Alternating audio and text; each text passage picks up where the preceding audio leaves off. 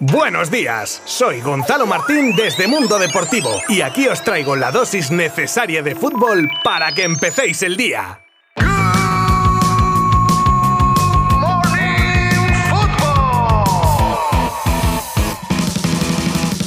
Hola, hola, hola, ¿qué tal? Bienvenidos a este nuevo episodio de Good Morning Football, el 190 de esta temporada ya, ¿eh? Casi nada. Y todo gracias a vosotros que nos seguís cada día de lunes a viernes para estar a la última con todo lo que ocurre en el mundo del fútbol. Y hoy cerramos la semana con el mismo espíritu, el de informaros de lo más destacado. Comenzaremos con el repaso de los resultados de ayer de la Nations League, haciendo un poco de hincapié en el partido que disputó España ante Suiza para continuar con la noticia del acuerdo de Darwin Núñez con el Liverpool, la cumbre inminente para la renovación de Gaby, la salida de Diego López del Español, refuerzos para el Barça femenino de fútbol y más noticias con mucho mercado. Y con Chuameni como protagonista, porque ya lo tiene casi hecho con el Madrid. Pero como os digo, esto y más cosas durante los próximos minutos. ¿Me acompañáis? Os habla Gonzalo Martín desde Mundo Deportivo y empezamos en 3, 2, 1.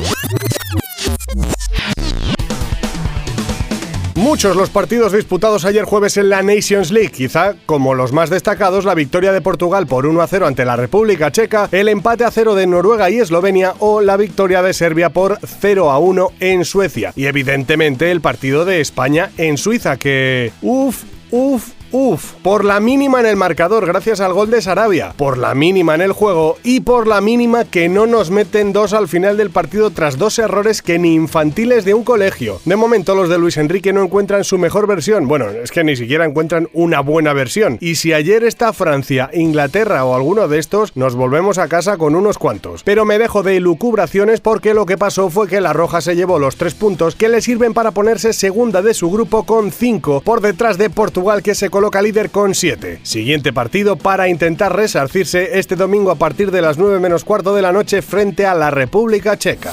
Se viene el que podría ser uno de los movimientos más importantes del mercado de fichajes a nivel europeo. Según The Athletic, Darwin Núñez y el Liverpool ya han sentado las bases de cómo será su contrato en el club inglés y así Klopp ya tendría su reemplazo para Mané. Simplemente falta cerrar el acuerdo con el Benfica para lo cual se está pensando en una fórmula de pago de 80 millones fijos más otros 20 en variables.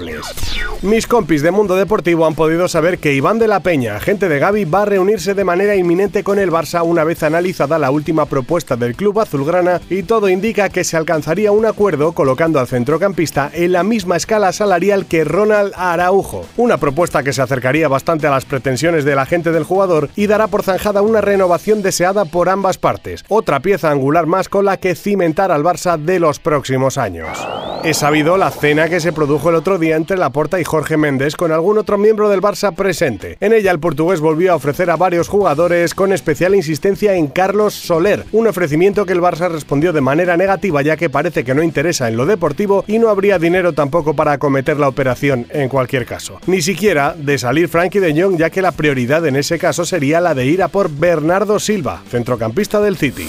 Casi dos semanas después de los graves incidentes acaecidos antes y después de la final de la Champions disputada en Saint-Denis, se siguen destapando graves fallos en la seguridad y en la organización que provocaron el caos entre aficionados y policías en los accesos. Además, se ha conocido que las imágenes grabadas por las cámaras de seguridad del estadio han sido destruidas automáticamente. David Assoulin, senador de París, se manifestó diciendo que las imágenes han sido destruidas, por lo menos por incompetencia. No quiero pensar que sea a propósito, es muy grave, declaró.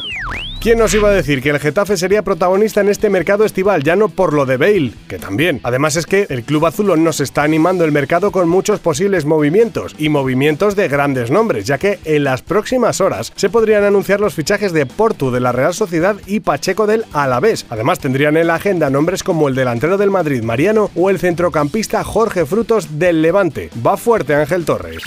Hablamos de llegadas, pero también tenemos que contar las salidas, en este caso la de Diego López, veterano portero que deja al español tras seis años nada más y nada menos, convirtiéndose así en uno de los grandes referentes del equipo en este periodo de tiempo. Se va, habiendo disputado 213 partidos oficiales y con varios récords de imbatibilidad a sus espaldas. Diego López se despedirá del club y de la afición el próximo lunes en un acto que tendrá lugar en el RCD Stadium por la tarde. Tras la salida, como os contaba ayer, de Leila del Barça, el lateral azulgrana quedaba huérfano. Y digo quedaba porque parece ser que la futbolista de la Real Sociedad, Nuria Rábano, acaba contrato y estaría en conversaciones con el Barça, que está interesado en su fichaje. Es más, podría cerrarse y anunciarse su incorporación en las próximas dos semanas. Gracias a nuestro ya amigo del alma, Fabrizio Romano, tenemos nueva actualización del caso Chuameni, y es que nos cuenta que el Madrid y el Mónaco ya habrían firmado el traspaso por el jugador y que faltaría únicamente la firma de este. La falta de la firma parece que se debe a los compromisos que tiene el joven centrocampista con Francia, pasando después el reconocimiento médico y en caso de superarlo ya firmaría su fichaje con el equipo blanco para las próximas cinco temporadas, convirtiéndose así en la segunda incorporación tras la del central Rudiger. Fichajes, salidas, ¿qué nos queda? Renovaciones, ¿no? Venga, pues aquí la tenéis. Y además una renovación curiosa y sonada por varios aspectos. Hablamos de Pepelu y el recién descendido Levante que unirían su futuro para los próximos 10 años. El equipo levantinista quiere que el Internacional Sub-21 sea el jugador referencia del conjunto Granota con el principal objetivo a corto plazo de recuperar una plaza en la máxima categoría del fútbol español.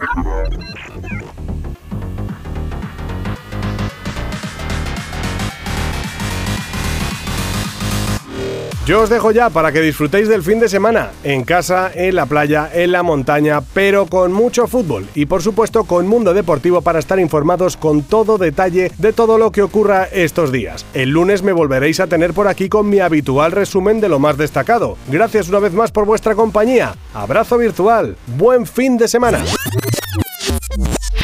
Mundo Deportivo te ha ofrecido Good Morning Football, la dosis necesaria de fútbol para comenzar el día.